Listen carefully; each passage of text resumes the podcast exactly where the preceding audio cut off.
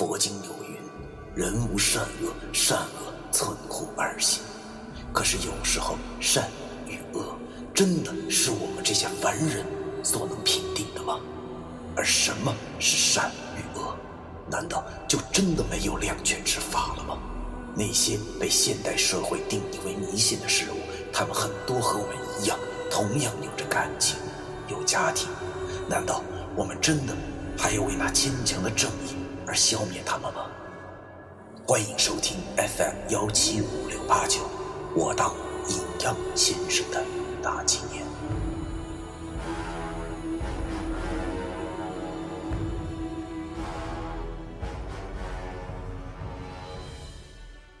第二百二十三章，原来可以这么简单。世界上最遥远的距离，貌似，就是飞鸟和鱿鱼，一个在窗前，一个在我的盘子里。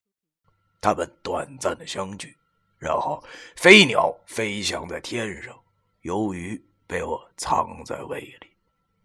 小丫头笑着流下了眼泪，然后轻轻的对我说：“你能亲我一下吗？”我望着她的样子。顿时心中像是被人狠狠的掐了一下一样，然后捂住了眼睛，手里不知道是汗水还是泪水。此刻我终于明白了，我也是喜欢这丫头的，可是造物弄人，现在的我无法给她任何承诺，自然也就没有权利告诉她事情的真相，让她跟我一起分担痛苦。爱情是什么？可能有人一辈子都无法懂得，无法描述，情藏于心，不告于人。我终于明白了，世界上最遥远的距离是什么，并不是电影里所说的那样，飞鸟和鱿鱼只能出现在那些妄想出来的故事里。世界上最遥远的距离，是明明你在身边儿。却无法说出我爱你。一时间，万般苦涩浮现心头。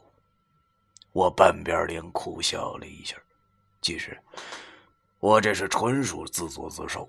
明明知道没有结果，还要往这泥潭之中跳跃。想想这种感觉，已经不是第一次了。相对来说，心痛的让人熟悉。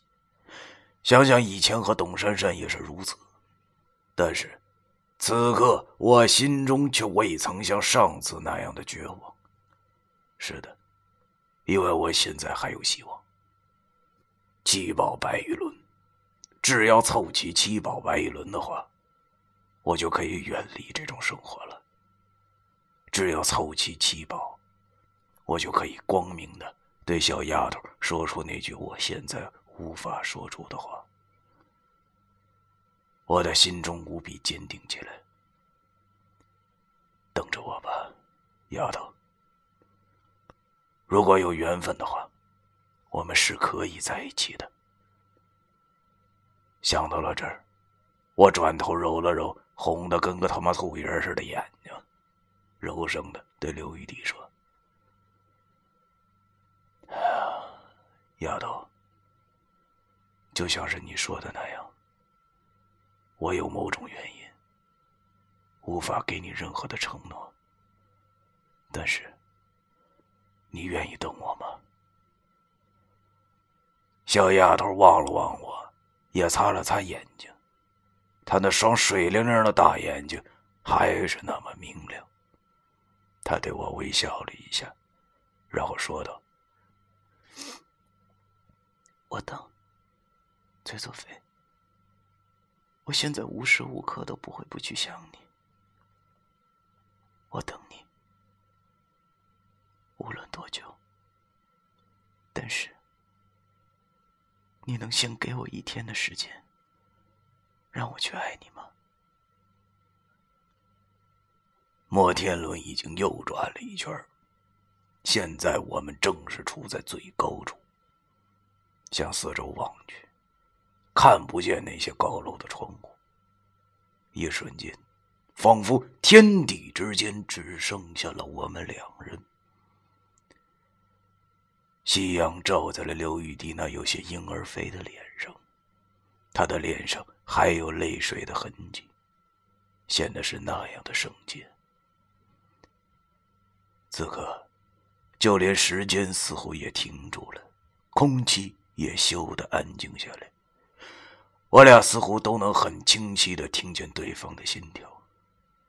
当一个女人对你说出了“我等你”这三个字，这意味着什么？这意味着，在这个世界上，你并不是孤独的。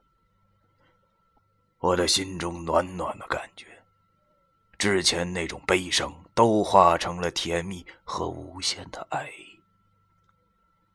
慢慢的。我俩的距离开始靠近，这已经不是我的初吻了。之前那种口干舌燥、肾上腺素亮起红灯的感觉也没有出现，我只是感觉到了一种温暖。那是我这五弊三缺之人最需要的东西。柔软的触感传来，我俩顿时都迷失在这片刻温存之中。如果这一刻时间可以停顿，那该多好！我心中想着。但是，时间真的可以停顿吗？不可以。而且时间也没有给我机会停顿。我和刘玉迪正在恍惚之中，忽然，我的心又猛然间出现了一阵刺痛，又是这种疼痛。我猛然的皱了一下眉头，然后清醒了过来，慌忙把脸憋了过去。刘玉迪明显也清醒了，只见他小脸通红的对我说道：“你，你怎么了？”我捂着胸口对他摇了摇头，没告诉他我很疼，只是勉强的笑了一下，然后对他说：“嗨，没事我就是有些累了，等会儿我请你吃饭啊。”小丫头满脸通红的点着头，然后只见她起身，坐在了我的旁边，紧紧的挽住了我的胳膊。顿时，一阵强烈的幸福感再次传来。虽然此刻的我心中莫名其妙他妈的疼，但是我没有抽出手。小丫头的头靠在我的肩膀上。我闻着他那好闻的洗发水的味道。人生如此，夫复何求啊！摩天轮又转了一圈我们要下去了。美好的今天也随着夕阳快要结束了。我多么想留住这一刻，可是我知道，这是不可能的。明天的我还要面对更加艰苦的挑战，想到这儿，不由得我又笑了。操！哎呀，一时间感慨万千。我望着窗外，前来游玩的人们也都开始走出了游乐园。忽然间，在熙熙攘攘的人群中。我发现了一丝不寻常，顿时我全身一颤，警觉了起来。让我感到不寻常的，是一个夹杂在人群中的背影，一个让我有些熟悉的背影。那个身影看上去是一个白衣的女子。当然了，让我感到奇怪的并不是那女的有多么漂亮，因为那是个背影。一身白衣，让我是那样的熟悉，因为这个身影曾经在我的梦境之中出现了不知道多少次。我操你大爷的！我差点尖叫出来。逃跑的鬼娘们儿啊！真是想不到，踏破铁鞋无觅处，今儿竟然在游乐园给见着了。于是我快速的站起了身，透过窗户向那边望去，没错，一定是他。大热天的，操，竟然穿着一身的白衣，正随着人群慢慢向游乐园外走去。靠！别让他跑了呀！我心里顿时急得如同锅上的蚂蚁一样。可是这摩天轮还没转完呢，我只能干着急。现在连他妈跳下去的心都有了。刘雨迪见我忽然起身向窗外望，顿时也觉得很奇怪。可是他现在还没有从那幸福感中缓过来，他柔声的问我：“怎么了？”我没有说话。这时，摩天轮终于停了。我快速的窜了出去，一边跑一边划破了手指，在掌心画了一道下午雨晴破杀符。他妈，既然让我撞见了，你丫就别想跑啊！身后的刘雨迪见我忽然窜了出去，便有些奇怪对我喊道。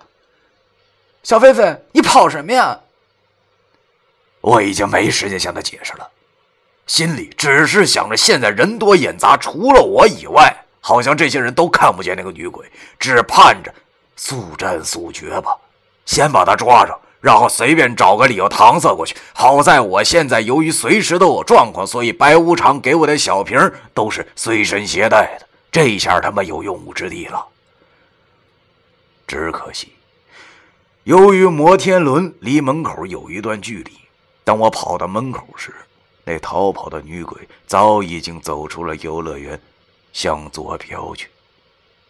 等我气喘吁吁地跑到了门口时，漫漫人海中早已寻不见了他的踪影。他大爷的，气得我直跺脚！这他妈叫什么事儿？明明有机会的啊，还是让这死娘们给跑了。正当我有些沮丧的时候，刘雨迪一路小跑的跑了过来，有些担心的对我说：“怎么了你？出什么事儿了？”我回头望一眼小丫头，只见她也有些气喘吁吁的站在了我身后，手捂着的胸口随着喘气而起伏着，满脸通红，也不知道是因为跑的还是什么。我顿时苦笑了一下。算了，反正也追不上，就别去想了。经历了这么多事情，让我相信了命中注定这一说。不该让我抓到的，就永远也抓不到。于是我便苦笑了一下，然后随手揽过了小丫头的手臂。之前我可能做梦都没有想过，我揽女孩子的手，还可以挽得如此的自然。我对她说：“ 没啥事儿，只是刚才好像看到了一个欠我钱不还的人，结果不是他。”小丫头听我这么说，有些抱怨的举起小手打了一下我肩膀，然后对我说：“你呀。”还是老样子，一点都不顾人家感受。你说我他妈怎么就喜欢上你了呢？我有些无语的望了望小丫头，苦笑了一下。哎呀，我是有苦衷的呀，大姐。如果抓不住这女鬼的话，我明年就挂了。到时候我还怎么去爱你啊？小丫头见我对她笑，也笑了。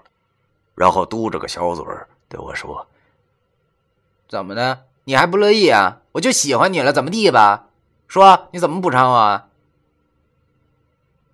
望着刘玉迪那副小样，别说，我还真是他妈越看越稀罕，真拿他没办法，就是没辙。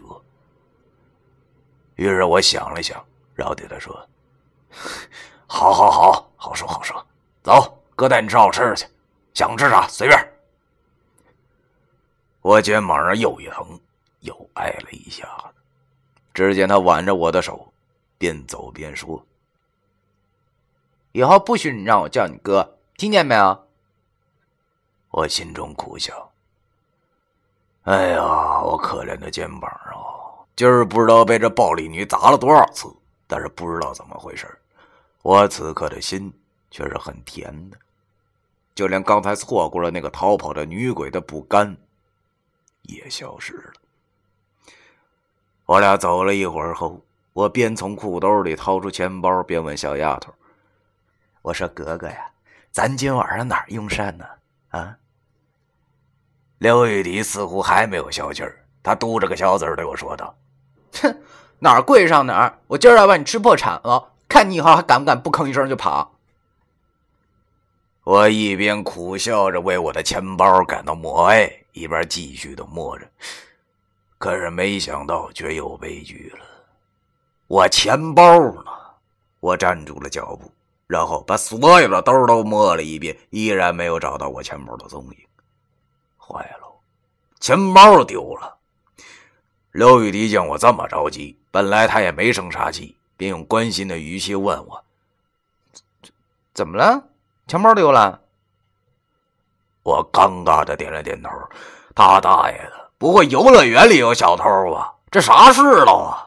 于是我便抱歉的对他说：“啊，丢了，真真对不住啊，晚上请不了你吃饭了。”刘玉迪微笑对我说：“没事只要你人不丢了就行。不过嘛，这饭还是要请的。你还剩多少钱？”我他妈摸遍了全身，然后从屁股兜里翻出了七块钱的零钱，然后有些沮丧的说：“哥哥呀，就剩这点了，看来是请不成了。”刘玉迪笑了一下，然后又挽住了我的胳膊向前走去。他边走边对我微笑着说：“谁说七块钱就请不了了？跟我走吧。”我不知道这丫头葫芦里卖的什么药。看到这份十分幸福的样子，我又没好意思开口问他，只好由他拉着我向前走了两条街后，我看见了一家小面馆。这种小面馆呢，哈尔滨有很多，于是他便拉我进去。小面馆里的食客没有多少，挺冷静的。我和刘玉迪便坐在了一张小桌子前。店主老板娘岁数挺大了，见有人来了。便出来招呼我俩，十分热情的问我俩要吃什么呀？我心中一阵尴尬。我现在一共就他妈七块钱，吃个屁呀！难道这小丫头要请我呀？那我脸得多大了呀？谁知道这小丫头一脸幸福的对那老板娘说道：“嗯，我俩要一碗牛肉面。”那老板娘挺奇怪的望着我俩。虽然我身上一身邋遢的打扮看上去穷嗖嗖的，但是刘雨迪这丫头却打扮的实在不像啥穷人，于是他就试探着问道：“就一碗面，别的不来了？”刘雨迪微笑着说：“ 不来了，就一碗面。”说到底，一碗面也是生意，所以那老板娘也没好再问什么，就转身告诉厨房里的师傅了。听小丫头这么说，我的脸都有些红了。于是我小声对她说道：“别介呀，丫头，别这么委屈你啊！今儿我钱丢了，要不你跟我回家取钱，我请你吃顿好的，成吗？哥哥啊，别这样啊！”听完我说这句话后，刘玉迪转头望着我，眼中满是柔情。他笑着对我说：“不要。”今儿我就想在这吃这碗面。说完，他伸出白玉似的小手，牵在我那粗糙、满是老茧的手上。我的手里顿时感觉到一阵柔软和温暖的触感。刘雨迪对我说：“答应我，没吃完之前，不许放开。”我愣住了。心中又是一阵感动。不多时，面好了，那老板娘把面端了上来，放在了我俩的桌子上。面是大碗的，可是不够两个人吃。好心的老板娘对我俩说：“要不我给你俩再拿个碗？”刘玉迪微笑着对那老板娘说：“ 不用了，谢谢。”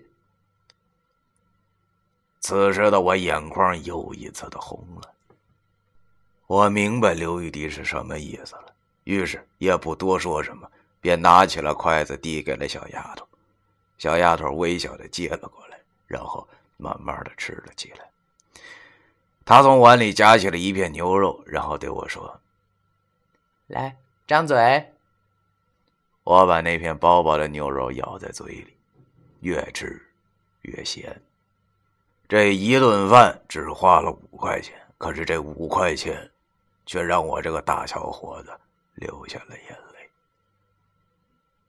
因为我俩的手一直牵着，没放开过。在这个繁华而浮躁的社会，所有的东西都是那么的现实。然而，能给我们带来感动的东西，也就越来越少。我们经常不愿意去相信，那些不掺杂功利同仇的爱情，是真实存在的。所以，我们就一直没有经历过真正的爱情。而那天。那晚，那个有些破旧的小面馆里，即使是俩人吃着最粗糙的一碗拉面，我们的心竟然也可以如此的感动，因为我们的手没有放开。这正是我想要的，这正是我一直想要的爱情啊！我忽然发现，原来。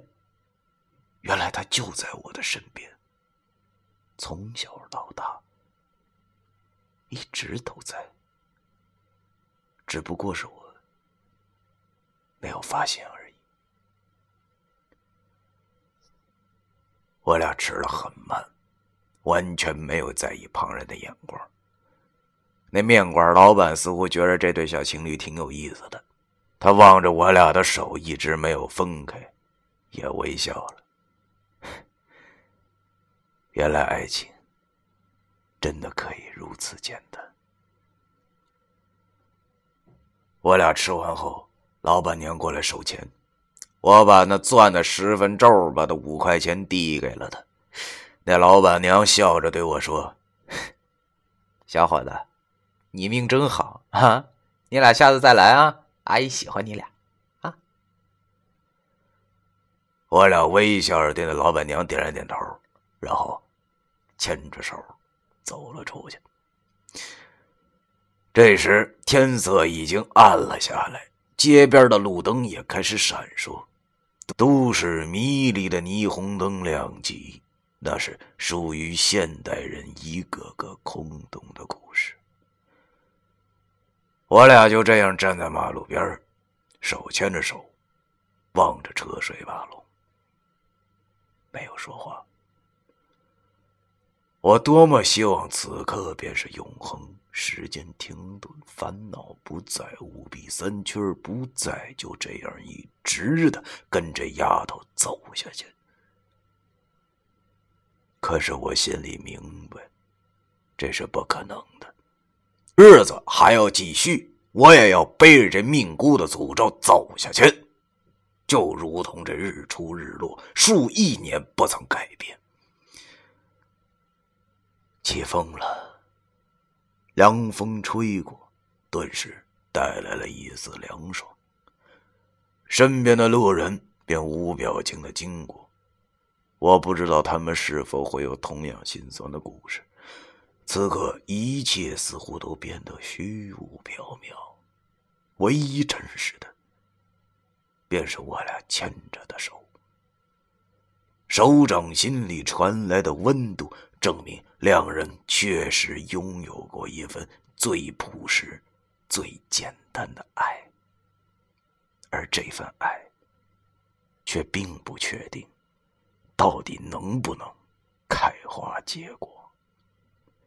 过了一会儿，刘雨迪转过头，轻轻的对我说：“小菲菲，你知道吗？”这是我吃过的最好吃的一顿饭。哼我点了点头，没有说话。我何尝不是呢？刘玉帝叹了口气，然后对我说：“唉，我们现在就分手。我没有说话，只是握着他的手，紧紧的，掌心里好像能传来他心跳的温度。此刻已经满是汗水，不知道是不是如同泪水一般的咸。终于，我鼓足了勇气，开口，有些颤抖的对他说着。相信我，亲爱的，这只是短暂的分离。我会尽快去做完所有的事情。其实我们应该都知道对方心中的想法，只是，只不过我说不出口。等着我吧，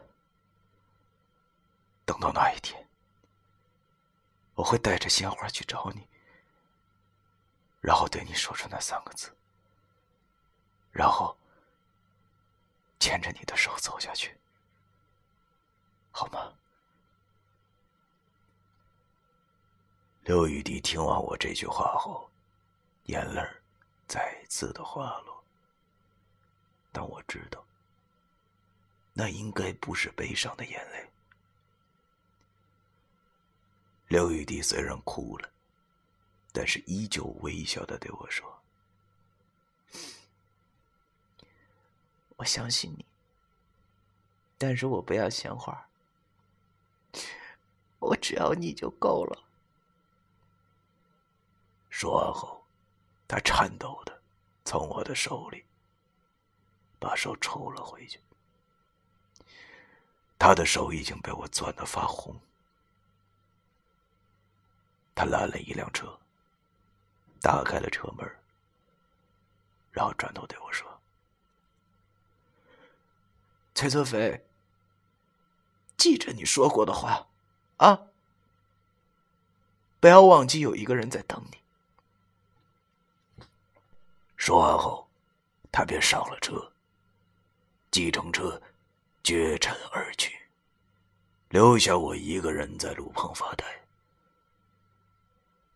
我摊开手掌，上面还满是汗水，似乎还残留着刘雨滴的温度。于是我攥紧了手，不想让它消失。同时，我心中暗自的发誓：总有一天，我要解除这五弊三缺。到时候，小丫头。我要让你做我最美的新娘。第二百二十三章，完。